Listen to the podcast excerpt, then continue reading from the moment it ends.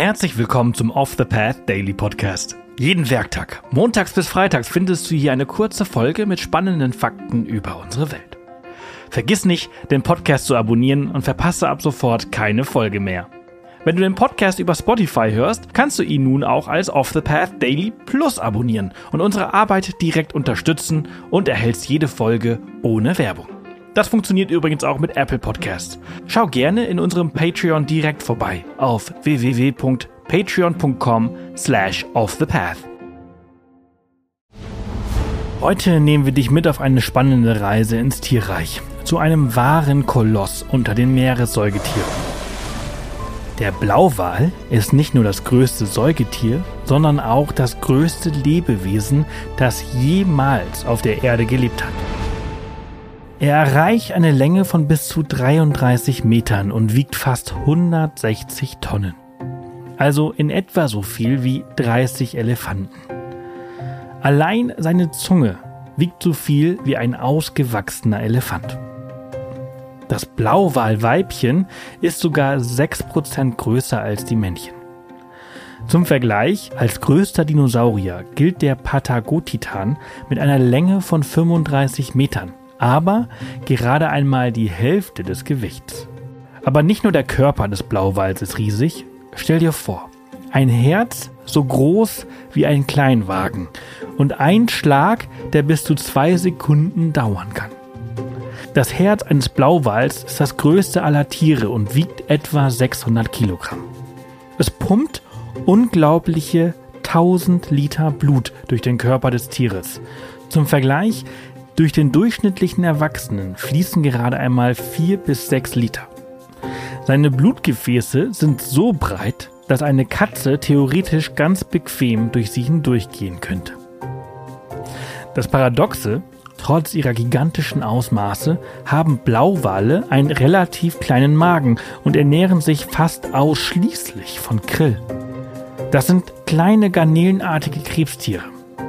Er kann etwa ein Prozent seines Körpergewichts an Nahrung pro Tag aufnehmen, was im Falle eines großen Exemplars immerhin bis zu zwei Tonnen entspricht.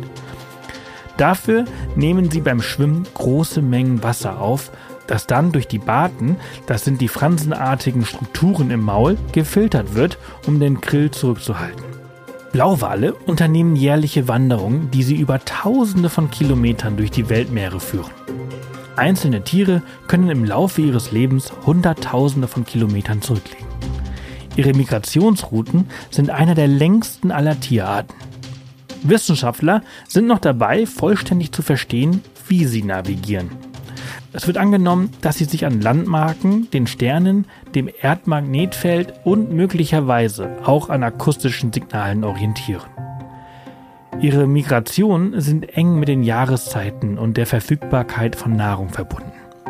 Sie wandern in Richtung der Pole während der wärmeren Monate, um in den kälteren Gewässern reichlich Nahrung zu finden. Denn Krill kommt in diesen Regionen in großen Mengen vor.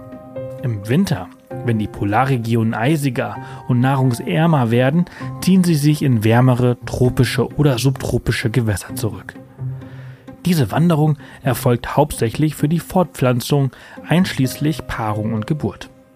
Aber sie zeugen nicht jedes Jahr Nachwuchs. Die Fortpflanzungsrate ist relativ niedrig. Bei der Geburt sind die Kälber bereits etwa sieben Meter lang und wiegen bis zu drei Tonnen. Die Kommunikation der Blauwale ist ebenfalls faszinierend. Sie kommunizieren mit tiefen, langgezogenen Tönen, die zu den tiefsten Lauten gehören, die von einem Tier erzeugt werden. Diese Frequenzen liegen oft unter 20 Hertz und liegen damit teilweise schon im Infraschallbereich. Sie sind somit am unteren Ende oder sogar unterhalb dessen, was das menschliche Ohr wahrnehmen kann. Durch die gute Schallleitfähigkeit des Wassers und die niedrigen Frequenzen sind ihre Rufe und Gesänge über Hunderte, vielleicht sogar Tausende von Kilometern zu vernehmen. Diese Eigenschaft ermöglicht es ihnen, über große Entfernungen hinweg zu kommunizieren. Es wird vermutet, dass die Rufe auch der Navigation dienen, ähnlich einem Sonar, indem sie Echos von der Meeresumgebung erhalten und so ihre Umgebung quasi erkunden.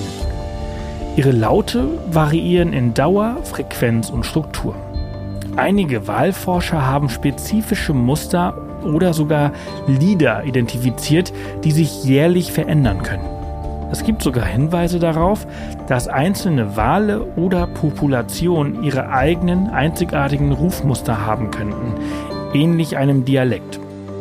Dennoch gelten Blauwale als Einzelgänger. Sie kommen meist nur zur Paarungszeit oder gelegentlich bei reichhaltigen Futterquellen in Gruppen zusammen. Ihre sozialen Bindungen sind im Vergleich zu anderen Walarten weniger ausgeprägt. Sie leben ungefähr so lange wie Menschen, mit einem Durchschnitt von 80 bis 90 Jahren. Natürliche Fressfeinde haben Blauwale eigentlich nur einen, den Orca. Aufgrund der massiven Bejagung im letzten Jahrhundert wurden die Bestände der Giganten der Meere jedoch auf nur mehr 3000 Tiere weltweit reduziert.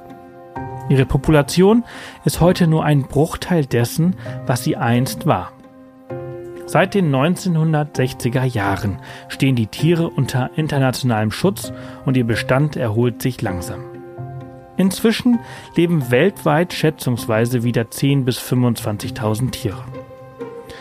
Zu finden sind sie in allen Weltmeeren, von den Polargebieten bis zu den Tropen. Das macht sie zu sogenannten Kosmopoliten, das in ihm zusagenden Lebensräumen weltweit oder über weite Teile der Erde verbreitet ist. Im Gegensatz zum Kosmopolit steht übrigens der Endemit, der nur in bestimmten natürlich abgegrenzten Gebieten vorkommt. Einige endemische Arten stellen wir dir in der Folge über die Fauna der Galapagosinseln vor. Diese hatte einen entscheidenden Einfluss auf die Evolutionstheorie Charles Darwins, von der du sicherlich schon einmal im Biologieunterricht gehört hast. Falls du in die Folge mal reinhören möchtest, wir haben sie dir in der Beschreibung verlinkt. Solltest du die Riesen einmal persönlich beobachten wollen, können wir dir Monterey Bay in Kalifornien empfehlen. Die Stadt gilt als einer der besten Orte, um die Tiere zu sehen, besonders von Mai bis November. Die kalten, nährstoffreichen Gewässer ziehen viele Wale an. Auch die Inselgruppe der Azoren im Atlantik, welche zu Portugal gehören, gelten als ein guter Ort. Hier ziehen die Wale auf ihrer Migrationsroute im Herbst und Frühjahr vorbei. Wenn du planst, eine geführte Tour zu unternehmen, ist es wichtig, sich für eine verantwortungsbewusste Tourorganisation zu entscheiden, die sich für den Schutz der Wale und ihres Lebensraums einsetzt. Übrigens, während diese Folge lief, hat das Herz eines Blauwals ca. 210 Mal geschlagen. Dein Herz hat wiederum in der Zeit um die 550 Mal geschlagen. Das war's für diese Folge unseres Reisepodcasts. Ich hoffe, du hattest genauso viel Freude, wie ich es hatte, sie mit dir zu teilen. Wenn sie dir gefallen hat, freuen wir uns immer über Kommentare auf Spotify und über eine positive Bewertung auf der Plattform deines Vertrauens. Morgen geht's hier spannend weiter, also vergiss nicht, den Podcast zu abonnieren. Bis morgen.